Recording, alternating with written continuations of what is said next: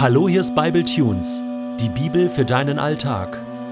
Der heutige Bible Tune steht in 1. Samuel 15, die Verse 24 bis 35 und wird gelesen aus der Hoffnung für alle. Da bekannte Saul, ich habe gesündigt. Ich habe den Befehl des Herrn und deine Anweisung nicht befolgt, denn ich hatte Angst, mich meinen Soldaten zu widersetzen und ließ ihnen daher ihren Willen. Vergib mir bitte diese Sünde und komm mit mir zu den anderen zurück, damit ich in deiner Gegenwart den Herrn anbete. Doch Samuel antwortete, Ich kehre nicht mit dir zurück, denn du hast es abgelehnt, den Befehl des Herrn auszuführen. Darum hat er dich als König abgesetzt. Als Samuel sich umdrehte und weggehen wollte, packte Saul ihn am Mantel, um ihn zurückzuhalten. Dabei riss er ein Stück Stoff ab. Da sagte Samuel, Genau so hat der Herr dir heute die Herrschaft über Israel entrissen, um sie einem zu geben, der würdiger ist als du. Israels mächtiger Gott wird diesen Entschluss nicht zurücknehmen. Er lügt niemals. Er ist nicht wie ein Mensch, der bereut, was er gesagt hat. Ich habe gesündigt, wiederholte Saul, aber bitte stell mich jetzt nicht bloß vor den Ältesten meines Volkes und vor ganz Israel. Komm mit mir zurück, damit ich in deiner Anwesenheit den Herrn, deinen Gott, anbete. Da gab Samuel nach und kehrte mit Saul zu den anderen zurück. Nachdem Saul zum Herrn gebetet hatte, befahl Samuel, Bringt König Agag von Amalek zu mir. Furchtlos schritt Agag auf Samuel zu, denn er sagte sich, die größte Gefahr ist jetzt wohl vorüber. Aber Samuel empfing ihn mit den Worten Durch dein Schwert haben viele Mütter ihre Söhne verloren. Genauso soll nun auch deine Mutter kinderlos werden. Dann stach er Agag vor dem Altar in Gilgal nieder und hieb ihn in Stücke. Anschließend kehrte er nach Rama zurück und Saul ging in sein Haus nach Gibea. Samuel traf Saul den Rest seines Lebens nicht mehr. Doch er war traurig, dass der Herr es bereute, Saul zum König über Israel gemacht zu haben. War's das jetzt schon mit König Saul? Ja, leider war es das jetzt schon mit König Saul. Und warum? Warum ist Saul gescheitert als König? Lag's an Gott? An seiner Berufung und Erwählung? Hat Gott sich vertan? Hat Gott das nicht voraussehen können? Ja, Gott sieht alles voraus und dennoch beruft und erwählt er und gibt Chancen und Möglichkeiten und wir haben es dann selbst in der Hand und auch Saul hatte es selbst in der Hand und er hat alles verzockt. Warum? Der Grund dafür ist in seinem Charakter zu suchen. Ich habe versucht, in diesen fiktiven Tagebucheinträgen von König Saul, die es natürlich so nicht gegeben hat, nachzuzeichnen, was er für ein Mensch war. Eigentlich respektlos und ein totaler Egoist.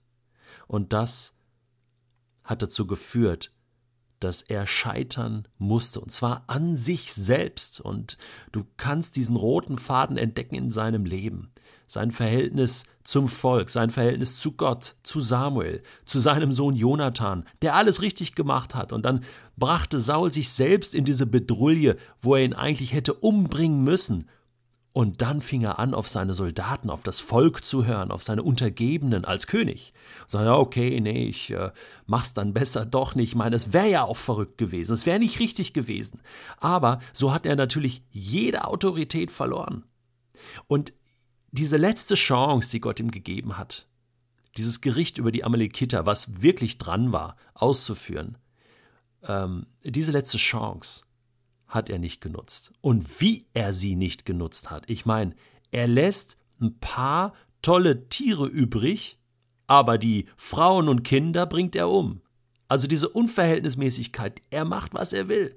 Und das ist ja auch gar nicht nachzuvollziehen. Ich könnte mir vorstellen, wenn Saul es umgekehrt gemacht hätte, wenn er zum Beispiel alle Frauen und Kinder der Amalekiter verschont hätte, weil er gesagt hätte, das bringe ich nicht übers Herz, das ist zu viel Gott, das, das können wir nicht tun, lasst uns da gnädig sein. Ich bin davon überzeugt, das wäre ein guter Weg gewesen.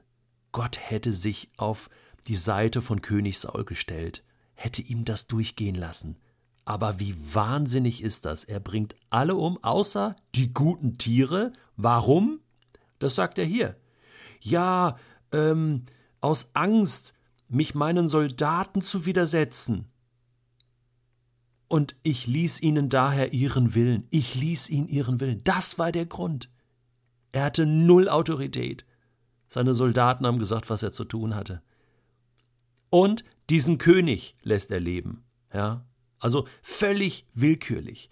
Da zeigt sich, dass es eigentlich vorbei war mit Saul, mit seinem Charakter. Und jetzt bettelt er um Vergebung. Und auch dieses Betteln um Vergebung ist an Bedingungen geknüpft. Ähm, bitte vergib mir, äh, äh, Samuel, bitte, aber, aber komm mit mir. Hilf mir jetzt, wenn ich den Herrn anbete, ja, damit er kein schlechtes Ansehen vor dem Volk hat, vor den Ältesten des Volkes.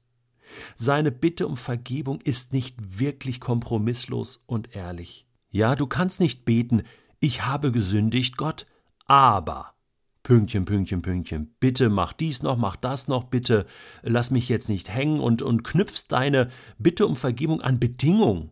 Das geht nicht, das ist, das ist nicht 100 Prozent, ich kapituliere vor dir, Gott, mach du mit mir, was du willst, ich bin 100 Prozent von deiner Gnade abhängig. Nee, ich habe noch eigene Ideen, ich, ich weiß, wie wir das jetzt machen können. Und Saul hat genau dieses Problem. Da wird sein Charakter deutlich. Ja, er denkt nur an sich, statt jetzt Charakter zu zeigen und zu sagen, okay, ich mache das wieder gut. Ich werde jetzt diese Tiere, die wir da haben mitgehen lassen, eigenhändig umbringen. Ich werde meinen Soldaten gegenübertreten und sagen, ab jetzt wird sich etwas ändern. Ich werde meinen Sohn um Entschuldigung bitten und ich werde mich auch hinstellen und diesen Agag, da, den Amalekiter, hol ihn mir her, den bringe ich jetzt eigenhändig um. Nee, das muss alles Samuel machen.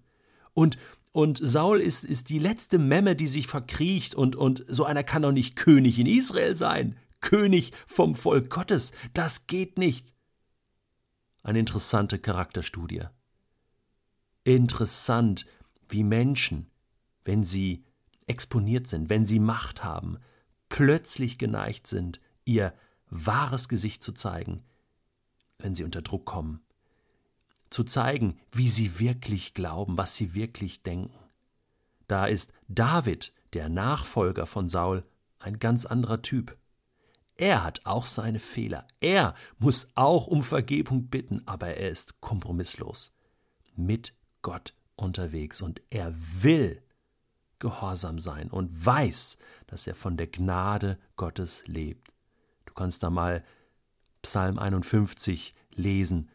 Ist einer meiner Lieblingspsalmen, wenn es darum geht, wie man richtig Buße tut, wie man richtig umkehrt. Und Gott, von dem heißt es, er ist nicht ein Mensch, der bereut, was er gesagt hat. Und doch leidet Samuel am Ende sehr darunter. Und diese Traurigkeit ist ganz ehrlich, dass der Herr es bereute, Saul zum König über Israel gemacht zu haben. Ja, was stimmt nun? Das ist hier fast äh, ein Widerspruch, oder? Ähm, Gott bereut nichts und am Ende heißt es, doch, er bereute, dass er Saul zum König über Israel gemacht hatte, ähnlich wie es in 1. Mose 6 auch heißt, dass Gott bereute, äh, dass er den Menschen erschaffen hat. Und dieses Bereuen Gottes ist nicht zu verwechseln mit einer menschlichen Reue. Also Gott macht keine Fehler. Ein Mensch, der einen Fehler begeht äh, und dann seine Tat bereut, ja, das ist etwas anderes als Gott, der etwas bereut. Hier ist gemeint, dass Gott einfach traurig ist über diese Tatsache, über die Tatsache, wie Saul sich entschieden hat, was Saul getan hat. So wie Gott traurig und bestürzt darüber war, wie die Menschheit zur Zeit Noahs damals lebte. Diese Traurigkeit und Bestürzung Gottes nennt die Bibel Reue. Der Fehler ist aber nicht bei ihm zu suchen, sondern wenn, dann bei uns.